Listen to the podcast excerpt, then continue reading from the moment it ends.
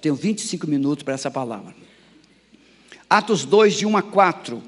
Ao cumprir-se o dia de Pentecostes, estavam todos reunidos no mesmo lugar. De repente, diga, de repente, veio do céu um ruído como de um vento impetuoso, encheu toda a casa onde estavam sentados. E lhes apareceram umas línguas como de fogo, diga, línguas como de fogo, que se distribuíam, e sobre cada um deles pousou uma e todos ficaram cheios do Espírito Santo. Digam, e todos ficaram cheios do Espírito Santo. Mais forte. E começaram a falar noutras línguas, conforme o Espírito lhes concedia que falasse. Amém, meus irmãos? Essa palavra vai para a célula na, na, nessa próxima semana. Os recomeços da igreja, os recomeços de Deus e a igreja. Por que recomeços? Porque os ciclos, as etapas que Deus vai trabalhando com o seu povo, e até mesmo antes de ele ter o povo. O povo de Deus começou com Abraão. Então, vamos dizer que Deus começou com Adão, e Adão falhou. Deus tentou recomeçar com a arca de Noé. Quem estava no comando da arca de Noé? O Noé. Se a arca é de Noé, o Noé que estava no comando. E aí saiu Noé da arca. Deus, obviamente, planejou que Noé, com aquela família, pudesse recomeçar. Deu certo? Não deu certo. Aí mais tarde Deus recomeça com quem? Com Abraão. Deus chama Abraão. Adão vivia no meio de uma família idólatra, uma família sem, ele, sem Deus, sem a presença de Deus. E Deus disse: Abraão, sai da tua terra, da tua parentela e vem para o lugar que eu vou te mostrar. E Deus faz um recomeço novamente. Mas o que que deu? Foram para o Egito, lá no Egito, cativos. Aí Deus levanta Moisés e vai recomeçar com Moisés. O que, qual é a festa que foi instituída com a saída do povo do Egito? A Páscoa, fala de novo. A Páscoa, a Páscoa, ela representa ou ela traz a mensagem de libertação, de salvação. Então, nós vamos falar um pouquinho dessas festas, que eu preciso que você entenda que essas festas não é simplesmente um capricho divino. Essas festas, elas simbolizam um propósito ou, uma, ou, etapas de Deus na vida do seu povo que vai culminar com a festa de Pentecostes, que é onde eu li. Então nós vamos trabalhar nessa visão. Deus quer que a igreja entenda hoje que os recomeços dele envolvem você. Os recomeços de Deus não envolve o presidente da república. Os recomeços de Deus não envolve só o pastor da igreja. Os recomeços de Deus envolve cada membro, cada pessoa que já reconheceu, já recebeu Jesus como seu Salvador. Então a Páscoa, Pachá ou Páscoa, passagem, passar por cima, livrar, tirar, libertar, salvar o seu povo. Deus liberta o seu povo. Então, Páscoa é libertação, salvação do cativeiro, é o começo religioso. Toda vez que o povo de Deus na sua história se desvia, se envolve na imoralidade, decadência moral, política, financeira, é porque houve uma perda da visão espiritual. Não pense você que é pai, que é mãe, que é chefe de família, que você vai se dar bem, mesmo você tendo uma vida bastarda, poderosa, influente, você é um homem influente, uma mulher influente, você tem posição, tem um bom emprego, tem uma boa empresa, você tem muito dinheiro, mas se você não tiver a visão espiritual de Deus para a sua vida, para a sua família, para a sua empresa, Deus não vai agir na sua vida. O compromisso de Deus implica numa aliança com Ele. O compromisso de Deus implica numa aliança com essa família. Então Deus chama Abraão, Deus chama Moisés, Deus chama Davi, Deus chama você para uma aliança. Então a Páscoa, Deus tira o povo daquele ambiente de escravidão, de opressão. É o recomeço do ano eclesiástico religioso de Israel.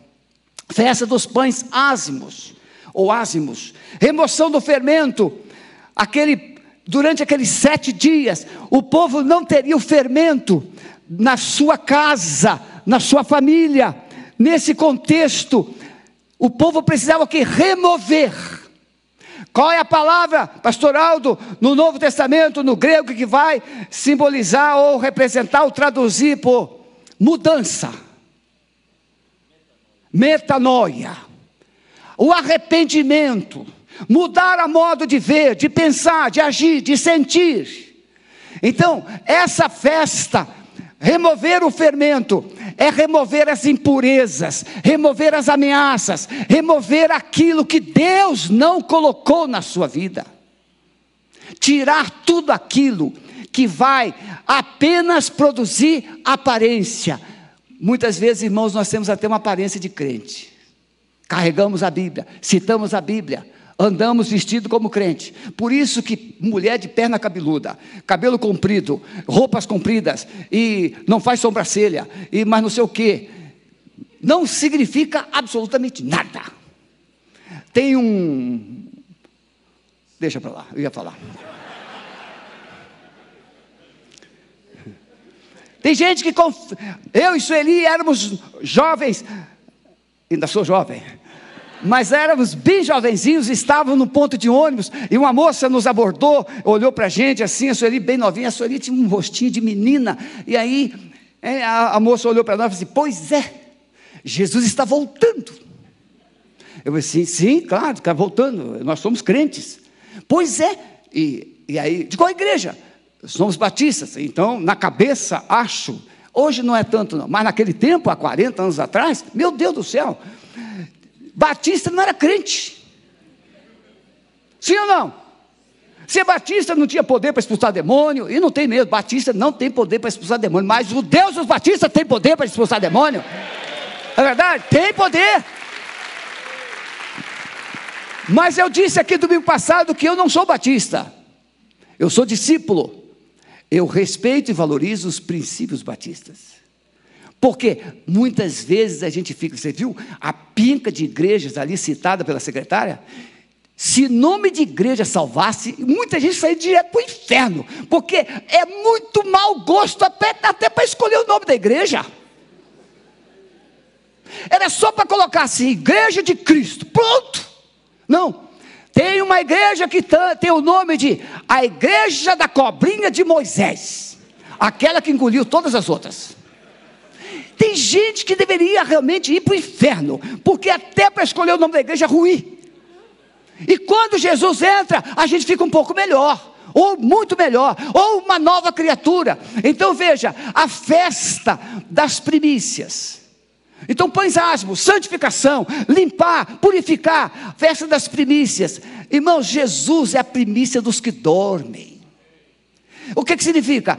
Quando plantava, a primeira parte da colheita era, primeira colheita era trazida e colocada no altar, consagração a Deus. Mas Jesus Cristo chega e vive como homem perfeito, morre por nós, mas ele ressuscita, e é essa ressurreição de Jesus que é a festa das primícias. Ele, Jesus, é a primeira colheita de Deus é o primeiro homem que agradou a Deus, é ele que vem para o altar, é ele que vem para exaltar, é ele que vem para adorar. Então Jesus é a primícia, são as primícias dos que dormem. Você vai ressuscitar? Para subir ou descer? Porque quem vai descer lá para aquele troço lá embaixo, vai ressuscitar também.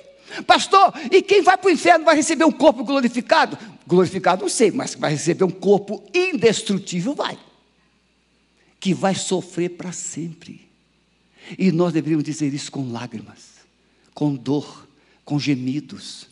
Mas a Bíblia diz que todos ressuscitarão. Todos. Uns para a vida e outros para a vergonha e o desprezo eterno. Então haverá ressurreição para todos, ou seja, a festa das primícias, Jesus, as nossas primícias, a primícia daqueles que dormem, a festa dos, do Pentecoste, ou a festa das semanas, é o derramado do Espírito Santo. É essa que nós lemos. É a promessa de Joel, que Jesus fez, prometeu em João. Ninguém queria que Jesus morresse. Mas ele disse: se eu não for, o Espírito Santo não virá.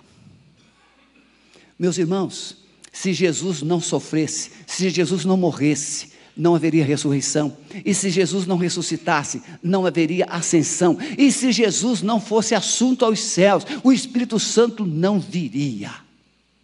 Quem aqui já viu aquela corrida de é, passar o bastão? Como é que chama? Quatro por Revezamento, revezamento. Você assiste aquela corrida. Quantas pessoas boas correm muito, mas na hora de passar o bastão, deixa cair. Perdeu. Acabou ali. Acabou. Esse revezamento é importante. Correr, mas passar o bastão. Correr, mas entregar.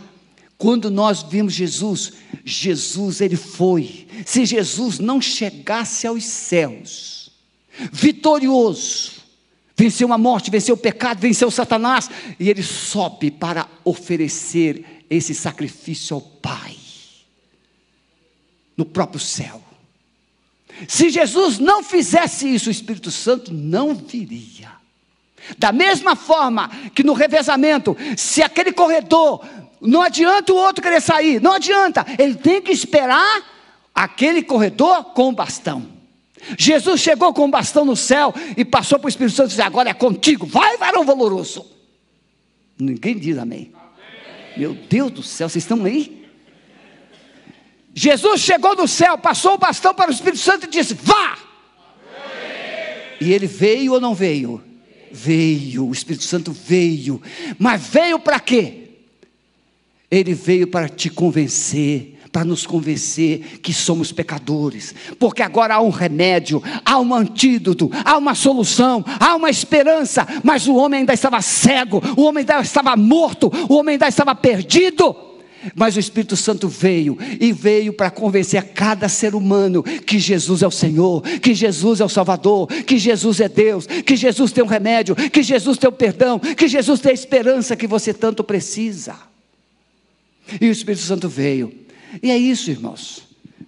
O milagre de Deus através do Espírito Santo. O desafio de sermos uma igreja dirigida pelo Espírito Santo é o recomeço de Deus. Porque, irmãos, Irmãos, não tem, não tem, não tem, não tem uma igreja. Pode ser igreja do José, do João, do Pedro, do André. Mas, e tem, ah, eu vou lá na igreja do, do pastor Fulano. Meu irmão, você está no lugar errado. Porque se tem igreja do pastor fulano, o pastor fulano não foi na cruz, o pastor fulano morreu pelos seus pecados, o pastor fulano não ressuscitou, o pastor fulano não pode te salvar. A igreja é do Senhor Jesus. Nenhum pastor é dono de igreja. Então, quando você dizer, ah, eu vou lá na igreja do pastor Sebastião, olha, você está mal doutrinado. Vou lá na igreja, Alameda porque está na rua Alameda. Mas não existe igreja com a nomenclatura humana. É a igreja de Cristo. Fala, igreja de Jesus. Eu pertenço à igreja de Jesus. Então aí você tem o recomeço. Quando o Espírito Santo veio em Pentecostes, ele veio para trazer o último recomeço. Porque agora, irmãos, não tem mais recomeços. Porque diante da última festa de Pentecoste, havia um período de silêncio até a festa das trombetas. Que sinaliza, que aponta para o grande toque da trombeta na volta de Jesus. Há um período entre a última festa que é o último recomeço, que é o Espírito Santo, porque agora o Espírito Santo, quando ele sair de cena, não haverá mais esperança. Quando Paulo escreve aos Coríntios, aos Tessalonicenses principalmente, ele vai dizer o quê? Que ainda não, o, o, não foi revelado ainda aquele o iníquo. Paulo escreve aos Romanos e ele diz que o Espírito Santo geme, como uma mulher que está dando, fazendo o seu parto. O Espírito Santo vai ficar aqui para trabalhar, convencer, atuar até o toque da trombeta. E aí, esse final, cada um vai escolher o que acha, mas a Bíblia tem uma mensagem só. E a mensagem, se você crê que haverá tribulação, ah, se você crê que haverá milênio aqui na terra, Jesus vai governar, vai pisar na terra, vai governar, vai haver mil anos de paz. Se você, não importa, nós não discutimos isso. Uma coisa importa, é que você creia nessas verdades que eu vou dizer. Jesus veio quantas vezes? Quantas vezes Jesus veio? Uma vez. Quantas vezes Jesus morreu? Uma vez. Quantas vezes Jesus Cristo ressuscitou? Quantas vezes Jesus voltou para o céu? Então ele vai voltar uma vez. O Jesus que eu conheço não faz as coisas parceladas. Coisas parceladas é você. Paga 10 vezes, 12 vezes, 20 vezes, 36 vezes e ainda fica devendo atrasado. Jesus não, Jesus paga tudo de uma vez só. Ele pagou os seus pecados. Quando ele saiu da cruz, a mensagem é: está consumado.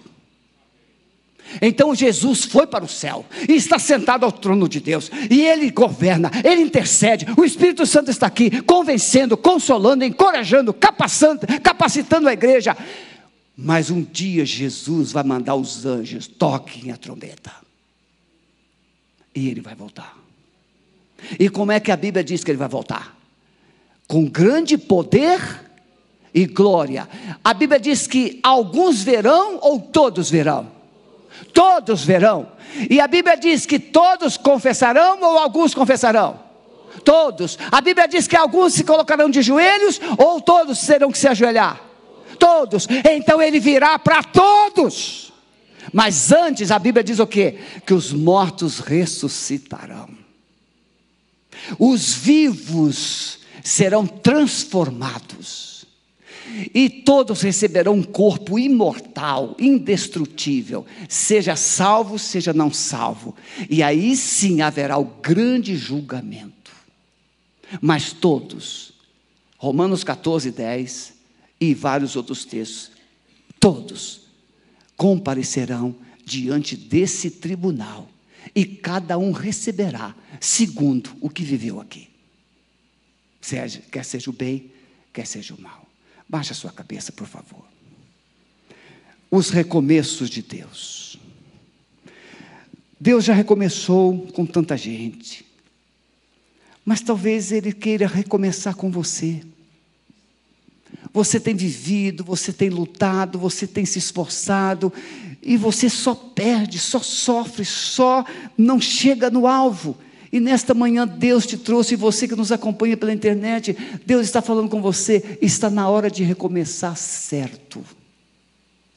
Está na hora de recomeçar da maneira certa. E a maneira certa é aquela que João Batista e Jesus anunciaram: arrependei-vos e crede no Evangelho. Porque o recomeço de Deus não é mudar você de religião, o recomeço de Deus não é mudar você de igreja, o recomeço de Deus não é mudar você de família, o recomeço de Deus não é mudar você de endereço, o recomeço de Deus implica em mudar o seu coração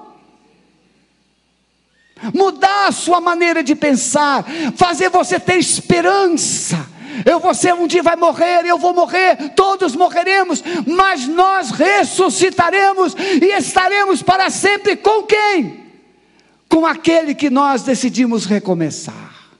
Recomeçar com Cristo, é morrer com Cristo, é ressuscitar com Cristo, é viver eternamente com Cristo. A minha pergunta é: Deus está te chamando para um recomeço. Você tem andado da sua forma, da sua maneira, no seu caminho, buscando os seus alvos, mas Deus hoje está te chamando ao arrependimento, à confissão. Você precisa daquele que pode fazer tudo novo na sua vida. O recomeço de Deus envolve transformar o seu coração, libertar o seu coração, libertar a sua mente, transformar o seu cativeiro num jardim regado do Senhor. Se você nesta manhã deseja recomeçar do jeito de Deus, fique em pé onde você está. Eu quero orar por você. Em nome de Jesus.